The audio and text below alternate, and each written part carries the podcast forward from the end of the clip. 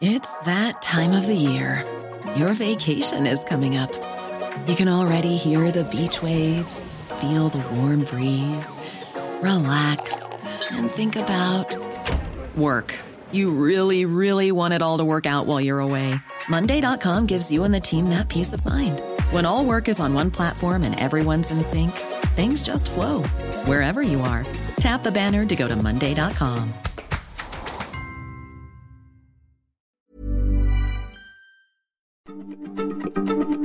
Heraldo Radio, la H se lee, se comparte, se ve y ahora también se escucha.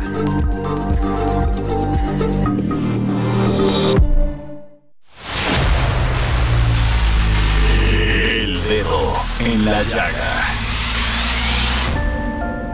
Había una vez un mundo en el que nadie creía. Un país de historias inexplicables. Una nación con personajes asombrosos. Santo Tomás tenía razón. Hay que ver para creer. El México increíble, las verdades que duelen, la voz de los que callan, el dedo en la llaga. Infórmate, diviértete, enójate y vuelve a empezar. El Heraldo Radio presenta El Dedo en la Llaga con Adriana Delgado. En sueño imaginar. Todo el tiempo te pertenecí, ilusión no sentí,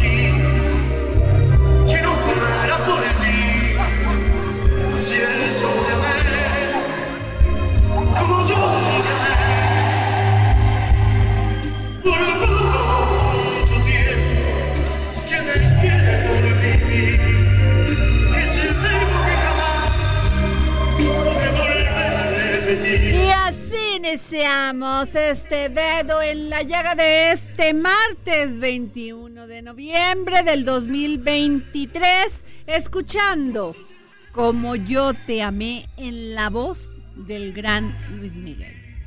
Porque de veras que me ha impactado que pasan los años, pasan los años y las fans siguen amando. Los que son fanáticos de Luis Miguel son fanáticos para toda la vida. Yo tengo siempre mi, mi, mi crítica de que ya debería de haber sacado un disco nuevo, canciones nuevas, pero pues le ha funcionado. Y hoy, como ayer, va a estar abarrotado, abarrotada la arena Ciudad de México. Pero es indudable que canta maravilloso y que nos eriza la piel cada vez que lo escuchamos.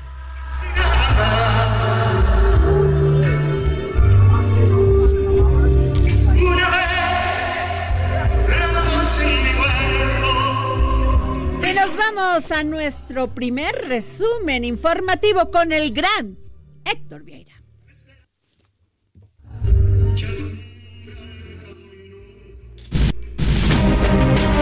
El presidente Andrés Manuel López Obrador informó que Mexicana, la nueva aerolínea del gobierno, no iniciará operaciones el primer sábado de diciembre como se tenía previsto, sino hasta el 26 de diciembre después de Navidad, debido a los recientes problemas que se han tenido para adquirir 10 aviones Boeing por la escasez en el mercado. López Obrador también descartó que México rompa relaciones con el gobierno de Argentina después de que Javier Milei ganara las elecciones del pasado domingo, porque dijo, una nación no es solo un gobierno. El gobierno federal comprará electrodomésticos a China para abastecer una buena parte de los hogares dañados por el huracán Otis en Acapulco, así lo anunció el presidente López Obrador.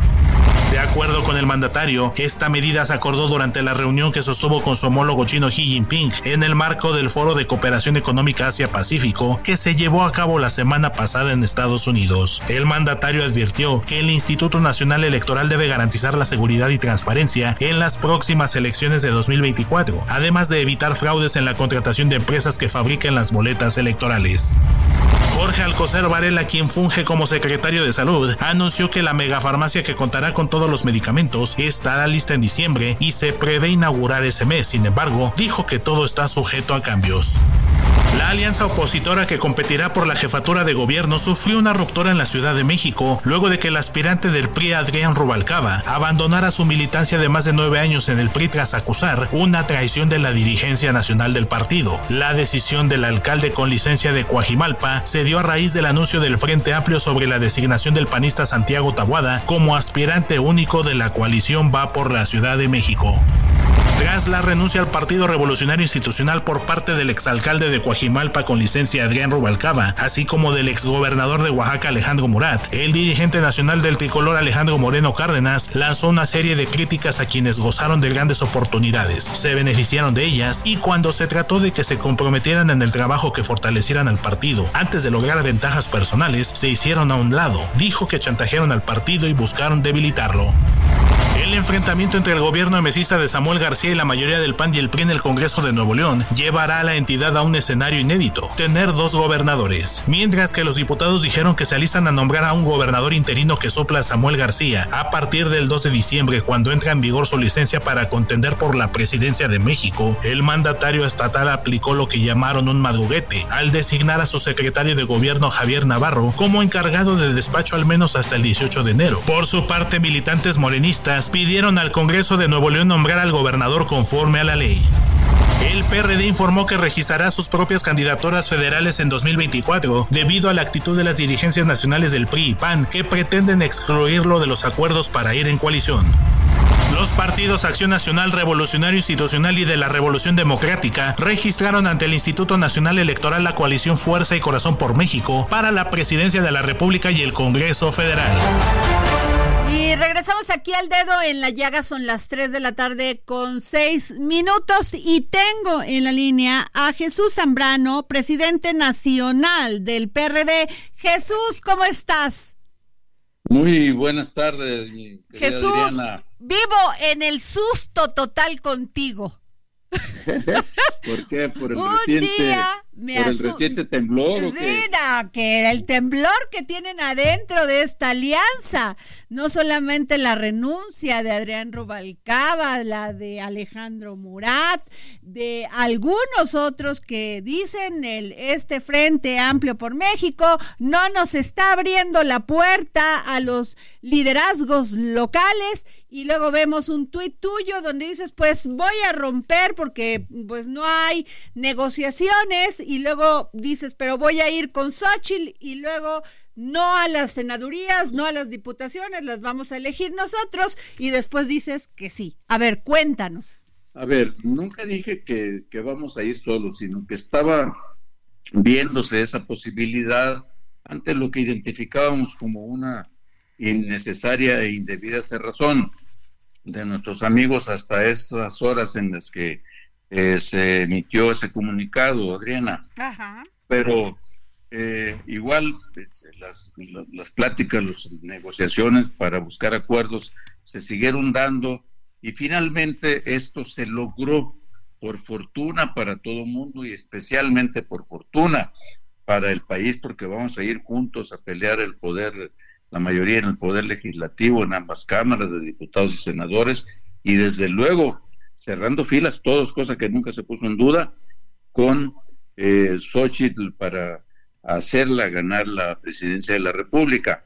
Ya anoche finalmente se registró el convenio de coalición y eso nos da mucha, perdón, mucha tranquilidad a, todo mundo.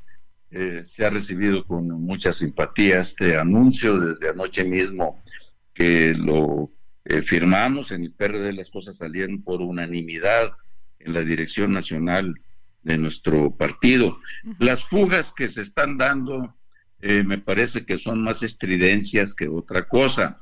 Eh, los que mencionaste pues fueron por el asunto mismo de la Ciudad de México, eh, que pues se inscribieron tres para buscar la, candidatura. Pero dice que, dice Adrián Rubalcaba, ni siquiera este, habíamos acordado que íbamos a participar democráticamente, que iba este, a ubicar ese método de la encuesta y después nada más me quitaron y pues impusieron una tabuada. Eso es lo que ha dicho. Luego se presenta Sandra Cuevas eh, actual alcaldesa de por, por la Cuauhtémoc y dice, bueno, pues yo también quiero participar y le va, se le aparece en una conferencia de prensa a Adrián Rubalcaba y le dice, pues yo estoy contigo, eso significa que también voy a romper, básicamente, pero también te entrego mi corazón. Pues a ver, mira, eh, en realidad lo que se hizo fue una valoración política eh, y revisión de las encuestas, las últimas mediciones eh, de cómo iban eh, las tendencias y los propios liderazgos de la Ciudad de México, los que estuvieron construyendo los acuerdos para las distintas alcaldías, diputaciones locales, diputaciones federales, nos pidieron que eh, los que, ya cerráramos el proceso, que ninguna eh, dos, tres semanas en las que se hicieran eh, un foro por semana iban a cambiar las tendencias. Estaba claro desde hace meses que Santiago Taboada traía una preferencia electoral en diversas casas encuestadoras que midieron esta eh, posibilidad. Dijo, ¿para qué seguir eh, cuando en esto, cuando ya Morena definió su propia candidatura para la jefatura de gobierno? Y entonces ya, pues eh, la manera en que el PRI resolvió sus asuntos con Rubalcaba, pues yo no voy a meter a eso. ya Adrián ha dado su versión de la señora eh, Sandra Cuevas, pues dice puras mentiras con tal de justificar su eh, decisión de ya no continuar. Eh, esas versiones que hoy da de que yo la recibí en tal estado, cosa que es absolutamente falsa. Que este, además este, se consumó la traición con Ricardo Monreal porque le se le ofreció a Sandra Cuevas la delegación en aquel entonces, bueno, alcaldía de la pues Esa fue la verdad y ella siempre se refirió en todas las ocasiones en que yo hablé con ella a mi jefe, el doctor. Pues, que además no tiene nada de malo. Pues no, pero para nada. Yo no, yo no lo critico, pues eh, fue, fueron acuerdos que se hicieron en su momento y así llegó cuando casi nadie sabía de ella, pues así le ganó, le ganamos juntos con ella eh, las elecciones en 2021. Ahora, ¿qué quería? Ah, ¿Por qué me vio en esa ocasión que ella da esa versión? Este, eh, me dijo, hoy pues quiero ver, pues yo quiero contender eh, por la jefatura de gobierno y puedo ser, puedo tener las puertas abiertas del PRD para inscribirme eh, como se O sea, tú siempre le abriste las puertas. Yo nunca, yo cada vez que ella pidió reunirse conmigo, lo hice.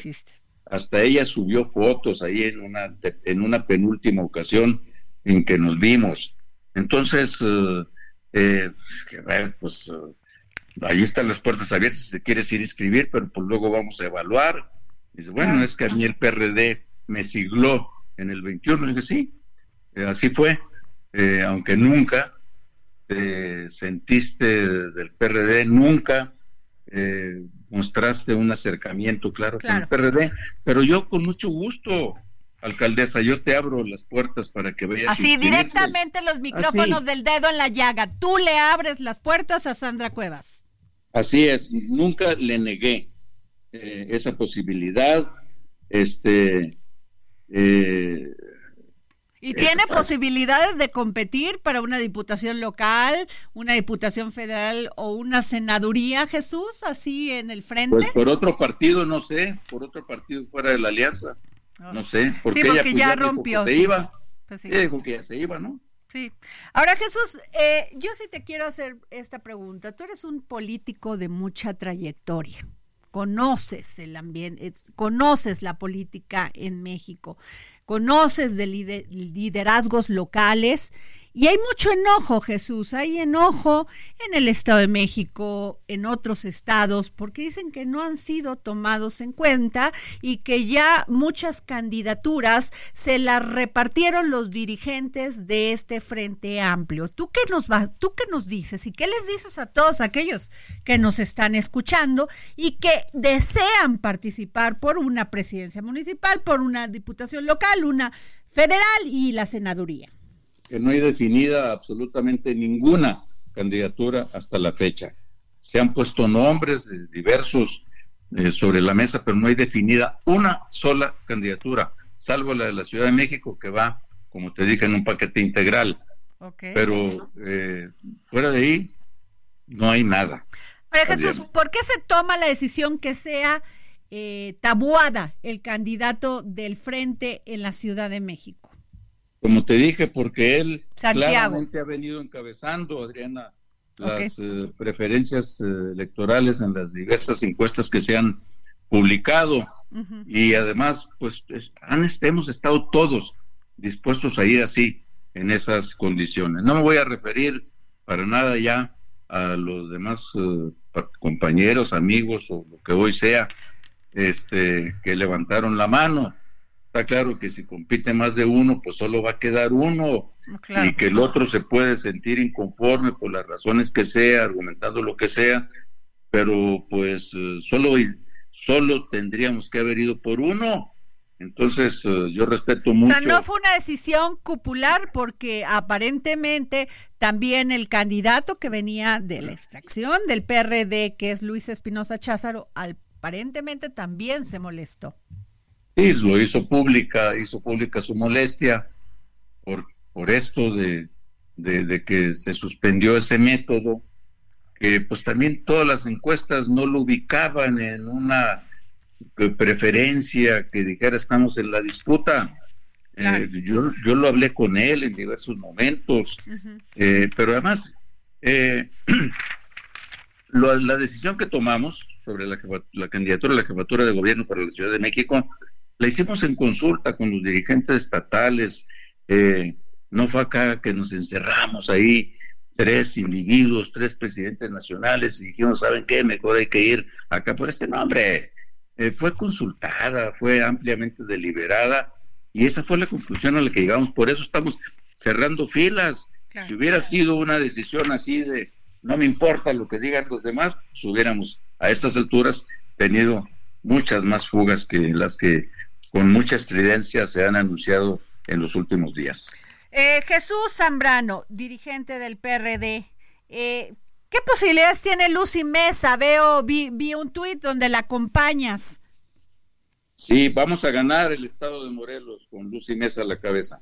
No me queda duda. Hoy estuve por primera vez ya haciendo el anuncio de que vamos en coalición total en el estado de Morelos y se van a construir los acuerdos para designarla para nombrarla, para elegirla por cada uno de los partidos, eh, tres nacionales y uno local en Morelos, con ella a la cabeza, y vamos en los 33 municipios, en las 12 eh, diputaciones eh, locales, las cinco federales y las dos senadurías en alianza total en el estado de Morelos.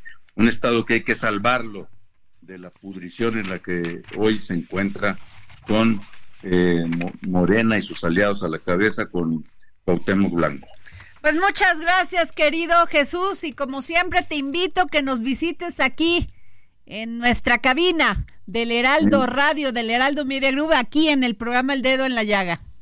Gracias, mi querida Adriana, muchas gracias por eso y en la primera oportunidad nos apareceremos por ahí contigo en el estudio. Muchas gracias, Jesús. Y bueno, eh, ¿qué les cuento? Que el presidente Andrés Manuel López Obrador publicó este 20 de noviembre, o sea, ayer, un decreto para la creación de siete rutas de trenes de pasajeros adicionales al tren Maya y al tren interoceánico del Istmo de Tehuantepec. Y tengo en la línea a don Eduardo Ramírez Cato, ingeniero civil y especialista en estructuras ferroviarias. ¿Cómo está, don Eduardo?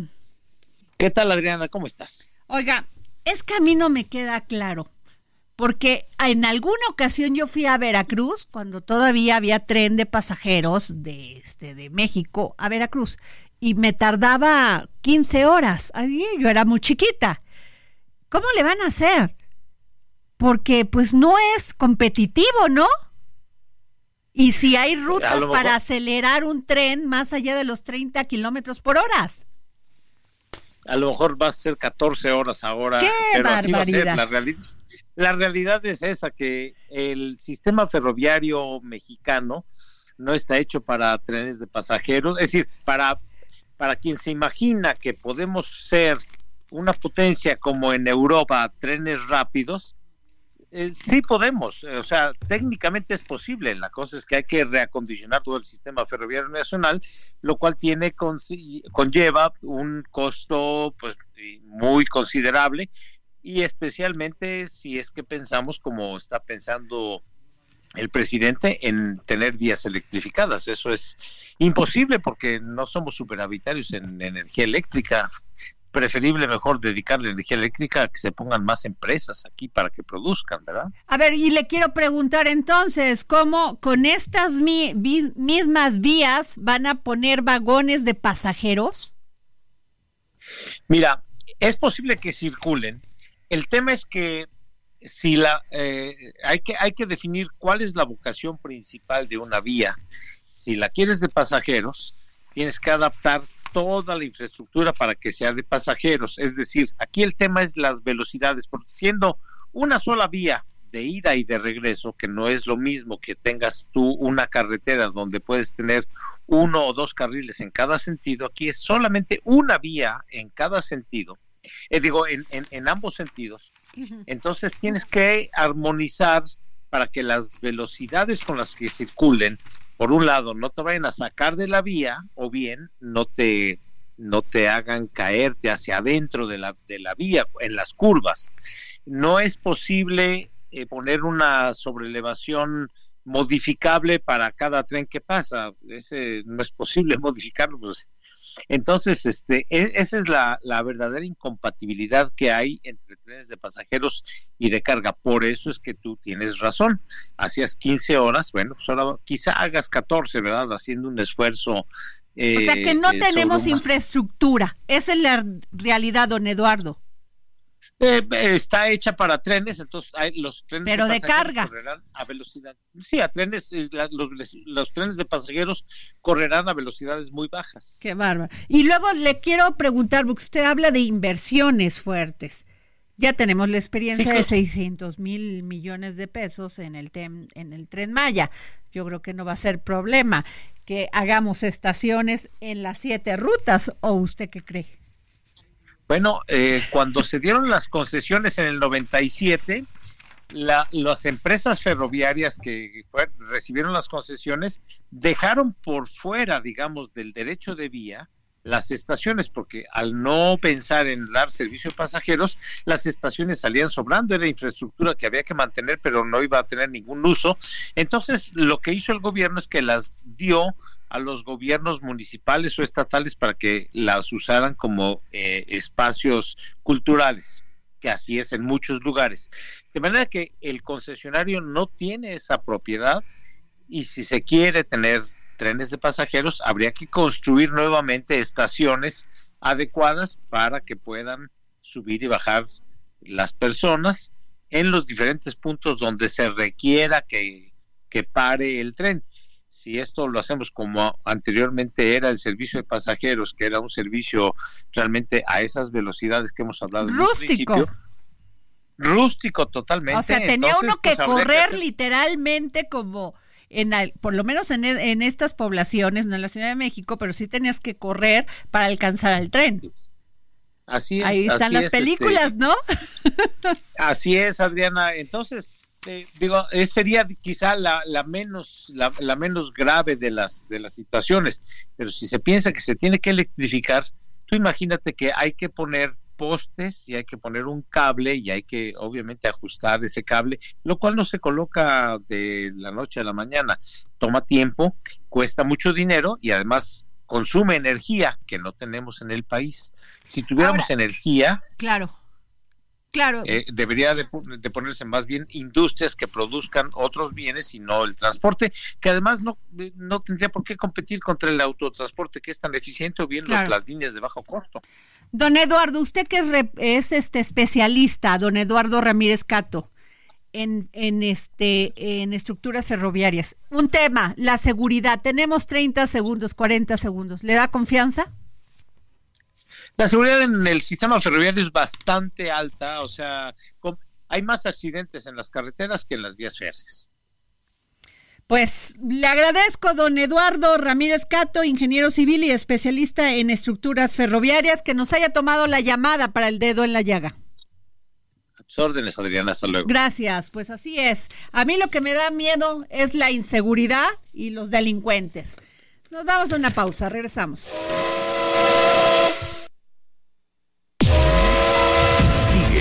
Adriana Delgado en su cuenta de Twitter. Arroba Adri Delgado Ruiz. Además, te invitamos a enviar tus opiniones y comentarios en texto o por mensaje de audio a través de WhatsApp al 55 2544 3334. Y si quieres escuchar El Dedo en la Llaga de El Heraldo Radio, en cualquier momento y donde quiera que te encuentres, descarga el podcast disponible en Spotify y iTunes.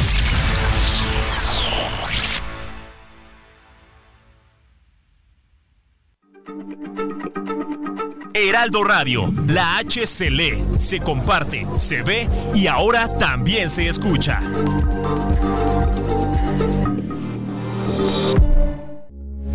Heraldo Radio, con la H que sí suena y ahora también se escucha. Sigue a Adriana Delgado en su cuenta de Twitter en arroba Adri Delgado Ruiz. Y envíanos tus comentarios vía WhatsApp al 55 25 44 33 34 o 55 25 02 21 04. Adriana Delgado entrevista en exclusiva al productor y empresario Sergio Mayer Bretón. ¿Origen es destino o origen es actitud? En tu caso. Yo no creo en el destino. Yo creo que es actitud, es forma de ver la vida, forma de, de pensamiento, actitudes. El sentarte en tu casa y decir que hay un destino predeterminado para ti y esperar a que pase, yo no creo en eso.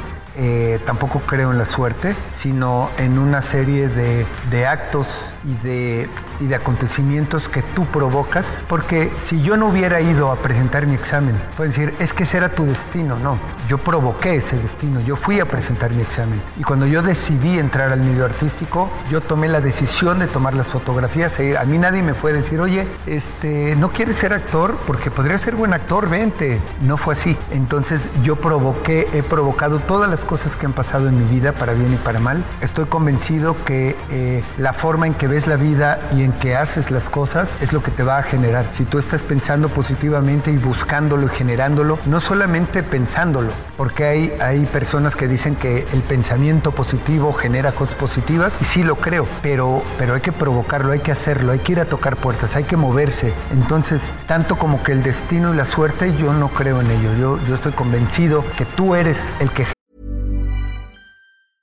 Ready to pop the question? The jewelers at BlueNile.com have got sparkle down to a science with beautiful lab grown diamonds worthy of your most brilliant moments. Their lab grown diamonds are independently graded and guaranteed identical to natural diamonds, and they're ready to ship to your door. Go to BlueNile.com and use promo code LISTEN to get $50 off your purchase of $500 or more. That's code LISTEN at BlueNile.com for $50 off. BlueNile.com code LISTEN. Genera tu propio destino. Jueves, 10.30 de la noche, El Dedo en la Llaga, Heraldo Televisión.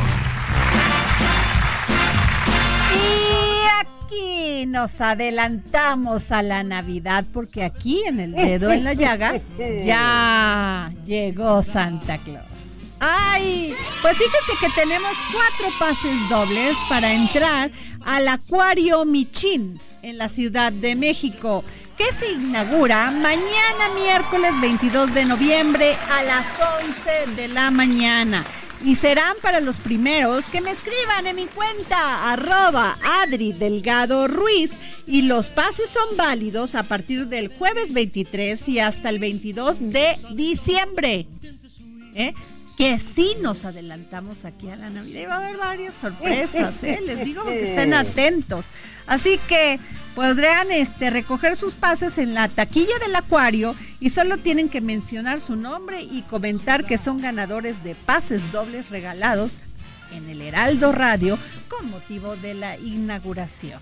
Así que escúchenme, pueden llevar a sus niños y adelantarles un gran regalo de Navidad.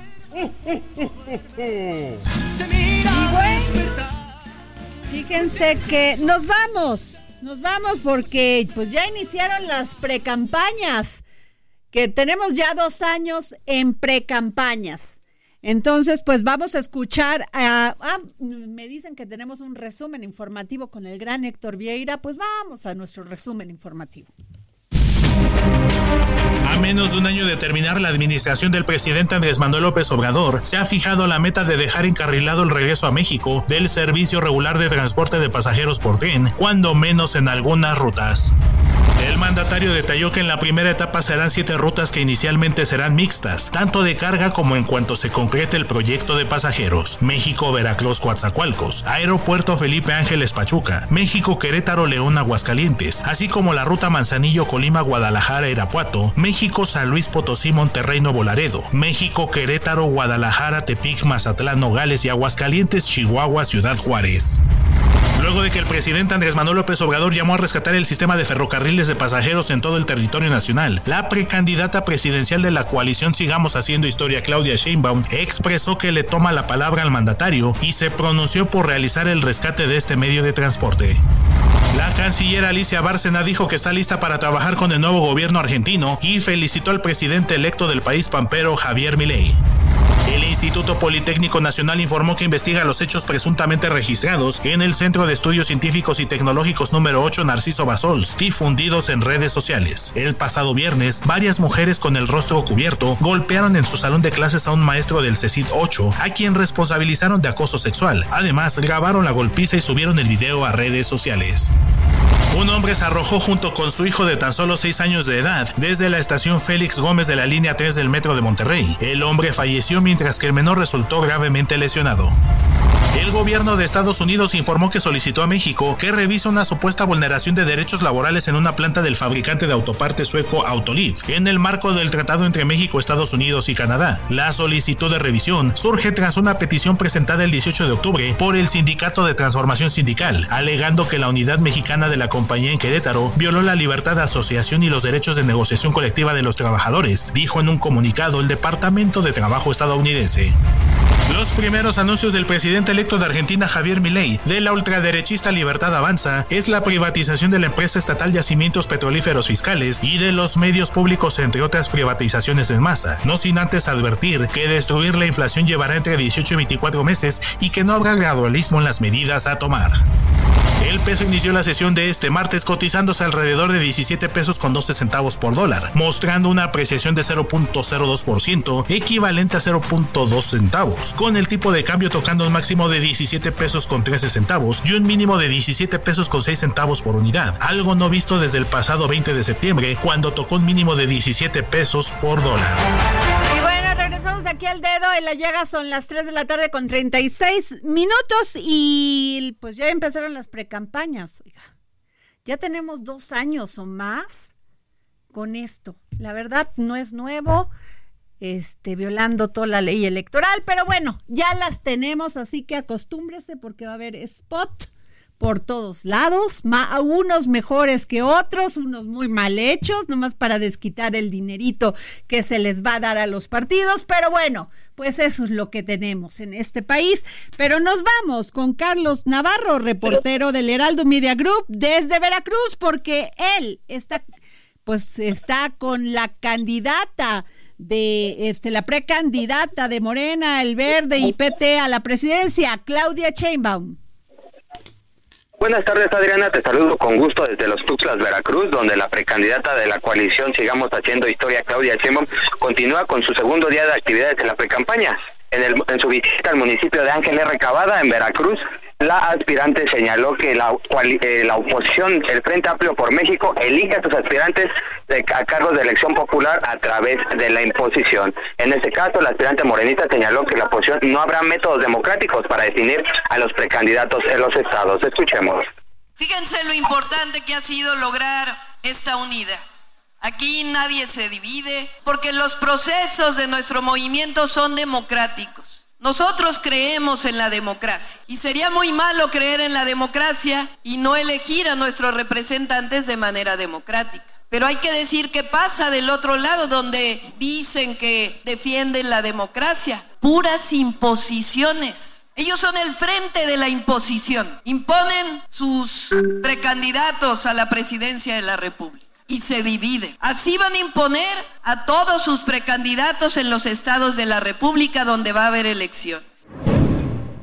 Y bueno, en pues contraste, dijo Shane, en contraste, te comentaba Adriana, dijo que la cuarta transformación, la democracia interna, abona a la unidad. En estos momentos nos encontramos en Santiago Tuxtla y en unos momentos estaremos yendo a San Andrés Tuxtla para continuar la precampaña. Muchas gracias, Carlos Navarro, reportero del Heraldo Media Group desde Veracruz. Y nos vamos con Federico Guevara, corresponsal, corresponsal del Heraldo Media Group en Chihuahua, porque allá está Xochil Galvez, precandidata del Frente Amplio por México a la presidencia.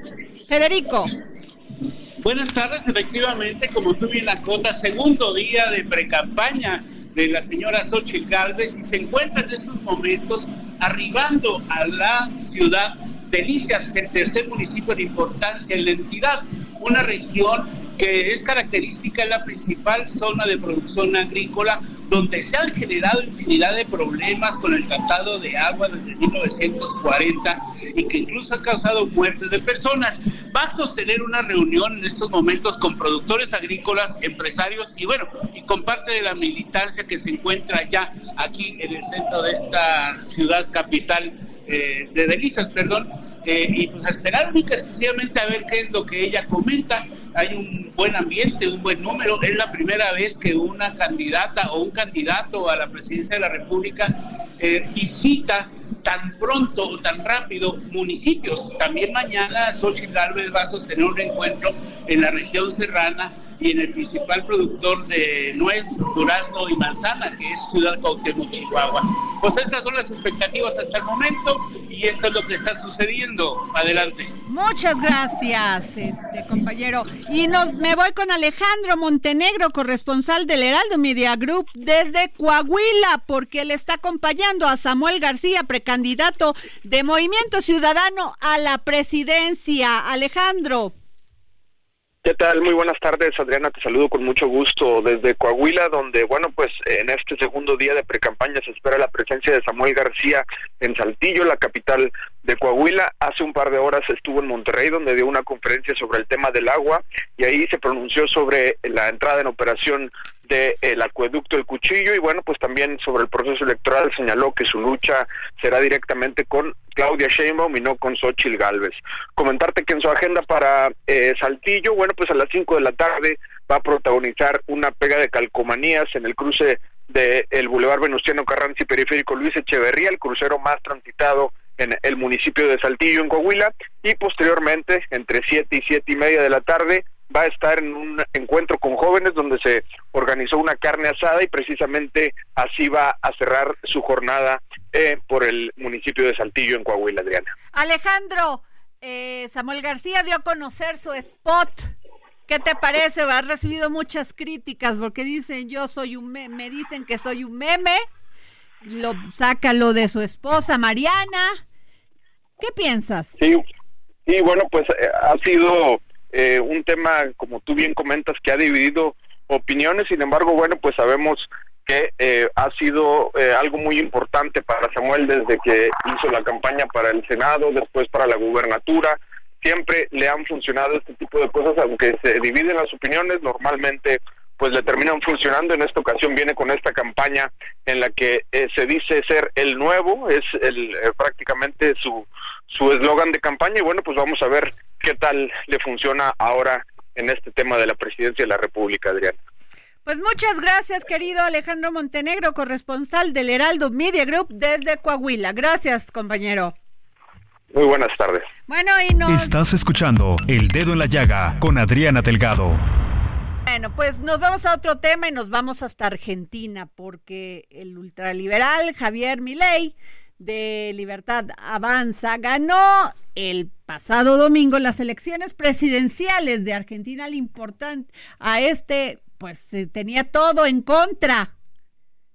¿No? Todo en contra porque pues tenía al candidato oficialista, al ministro de Economía Sergio Massa, aunque bueno, Argentina está, su, está sumido en una crisis económica porque tiene una inflación, fíjense, nosotros nos quejamos y allá están en 142% de inflación. Los argentinos dijeron, basta, basta a los programas, tienen más de 140 y tantos programas asistencialistas y con una deuda terrible porque no tienen dinero para poder darle tanto dinero a la gente. Pero tengo la línea a Jorge Elías, periodista y analista eh, argentino, director del medio digital El Interín, presentador y columnista de programa de televisión. ¿Cómo estás, Jorge? Hola Adriana, qué gusto saludarte. Oye, qué sorpresa lo de mi ley. Nosotros estamos, bueno, no nosotros, no solamente en México, en América Latina. Estamos eh, pues sorprendidos de cómo reaccionan los votantes argentinos y dicen basta. Son décadas que estamos sumidos en una crisis económica terrible. Y se apuesta a lo incierto, porque realmente entramos en, en, una, en una etapa de, Mm, lo peor que, nos puede pasar, que es la incertidumbre. Pero bueno, hay una lectura. La lectura es que del voto bronca en las primarias, eh, en mayo, eh, voto bronca contra la clase política, digamos, se pasó al voto miedo en octubre. Eh, ese voto miedo tuvo que ver con una enorme campaña del gobierno justamente para infundir temor a la posibilidad de que un ultraderechista como Milei accediera a la presidencia. Y del voto miedo se pasó al voto contra el miedo. Eh, esto son tres, tres instancias, ya te digo, las primarias, las generales y el balotaje en el cual, bueno, finalmente Javier Milei rompió el sistema en Argentina. Esto es lo nuevo. El sistema es el del clientelismo político, más allá de la motosierra, de un discurso extremista eh, que en cierto modo está emparentado con los discursos de Donald Trump, de Jair Bolsonaro, del partido español Vox y más allá también del aberrante uso de los fondos públicos durante la campaña que hizo el ministro de Economía, Sergio Massa, que pasó a ser algo así como un presidente de facto ante la ausencia de Alberto Fernández. ¿Y para qué? Para un solo fin, infundir miedo. Y finalmente el miedo, inclusive expresado por colectivos sociales, parecía que iba a surtir efecto en una ciudadanía que está doblegada, lo has dicho, por, por la inflación, por la inseguridad, por la corrupción. Y era la, gran paradoja, la gran paradoja de la ciencia política. Es decir, hasta qué punto eh, eh, podía ganar un candidato eh, ministro de Economía con, eh, con, indicadores pésimos eh, en la mayoría de los casos, bueno, hasta qué punto podía ganar las elecciones. Y finalmente ganó ley. A ver, eh, querido Jorge Elías, gran periodista y analista político argentino, columnista del programa Cuarto de Hora en Candal TV. Jorge, hoy se disparó la bolsa de valores en Argentina lo que no había pasado casi en 32 años. El discurso de Milei es confronta, confronta. Dice que el Papa Francisco es un inmundo izquierdista, dice que redistribuir la riqueza es un acto violento, 142 programas sociales y de dónde salía el dinero, pues claro, endeudando al país. Eh, ha llamado al cambio climático una mentira del socialismo. Eh, su filosofía de gobierno es que no se le puede dar ni un centímetro a los izquierdistas de mierda. Bueno, eh, no, no se, digamos que no se diferencia mucho del discurso de, Trump, eh, que, también está haciendo, está haciendo campaña y está llamando alimanias a, a todo aquel que sea de izquierda o que sea demócrata. Eh, esto es parte del discurso, efectivamente, es un candidato disruptivo. hoy habló con el Papa y mm, el Papa supuestamente viene el año próximo a la Argentina Mm, dijo que lo va a recibir con los honores de un jefe de Estado. Durante la campaña hubo voces, a ver, voces del espectro de mi ley, que hablaron de romper relaciones con el Vaticano, de romper relaciones diplomáticas con China, eh, en fin. Eh, a la Asunción va a venir Bolsonaro, no Lula, por ejemplo, el presidente, presidente de Brasil. Por eso yo te digo, creo que estamos ingresando en una nueva era despojada en el caso de Argentina de peronismo, peronismo trocado en kirchnerismo. Eh, y bueno, frente a esto, evidentemente es el día a día. Ayer, eh, ayer fue feriado en Argentina y los papeles argentinos en Wall Street también repuntaron muchísimo. Hoy, mm, lo que, lo que comentás de la bolsa, el tipo de cambio, mm, eh, digamos el dólar, hoy también subió, eh, subió bastante eh, con respecto, casi un 10% con respecto a lo que se había cotizado el viernes último. bueno, esto crea, lo que te decía, crea incertidumbre es una realidad. Y de aquí al 10 de diciembre, que es el día de asunción de mi ley, bueno, de aquí al 10 de diciembre puede pasar de todo, pero ojo, después del 10 de diciembre también puede pasar de todo, porque supuestamente mi ley va a aplicar una política de shock. Ahora te voy a decir, esta, esta también me, o sea, la verdad, me encanta porque es tan disruptivo. Eh, puedes estar de acuerdo o no con él, pero se atreve directamente a cuestionar y esto eliminará la imagen de la zurda Eva Perón. Bueno, eh, eh, la imagen es eh, la imagen que está en el Ministerio de Desarrollo Social. Exactamente, es una imagen que, que está ahí puesta eh, en, el Ministerio de Desarrollo Social. Digamos que esos son todos, a ver, eh, es disruptivo, pero también son todos, son cambios cosméticos. Es decir, eh, aquí lo que lo que va a primar va a ser la política que aplique, sobre todo la política económica, y qué pasa en los primeros, yo te diría los primeros 30 días de gobierno, porque aquí no hay no hay 100 días de gracia. realmente este país está muy mal, la gente está muy cabreada y no solo con los políticos, sino que se nota el mal humor social en la calle y bueno, eh, hoy se reunió con Alberto Fernández, que era un presidente ausente hasta hoy.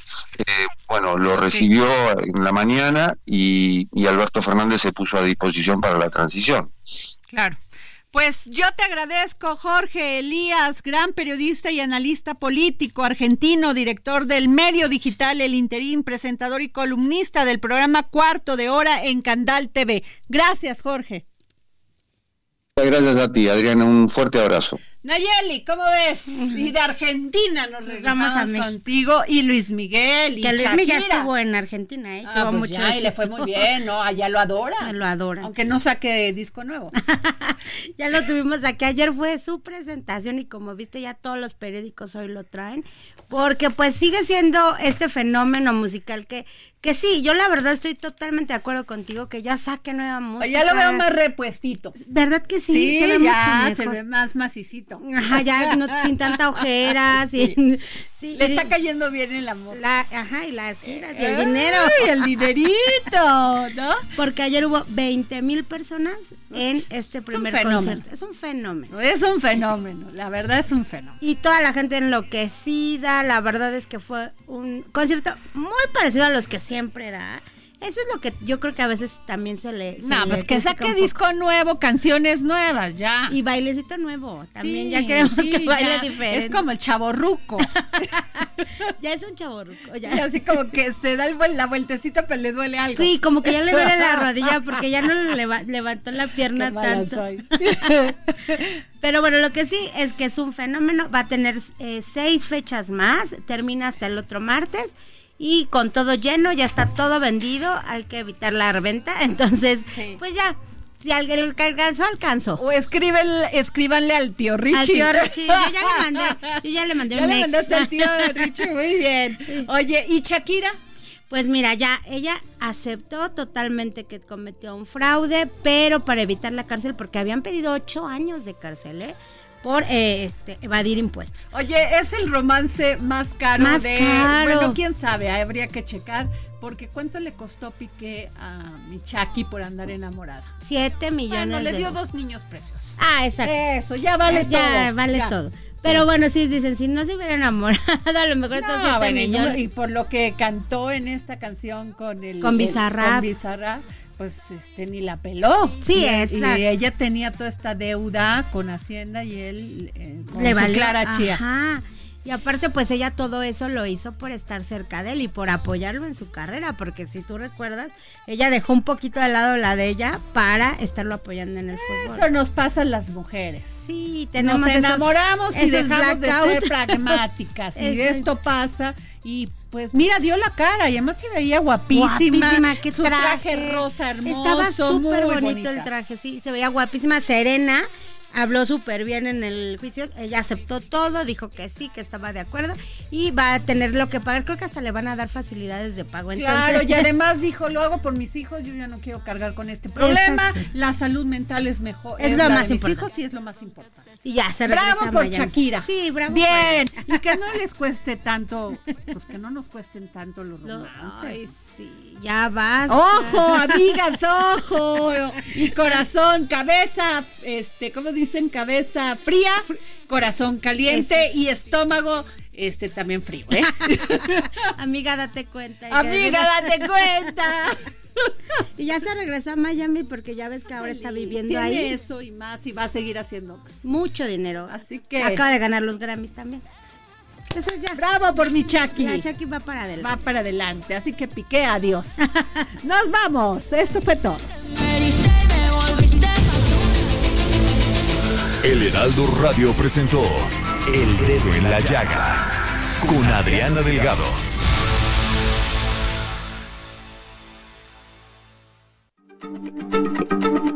Heraldo Radio, la H se lee, se comparte, se ve y ahora también se escucha.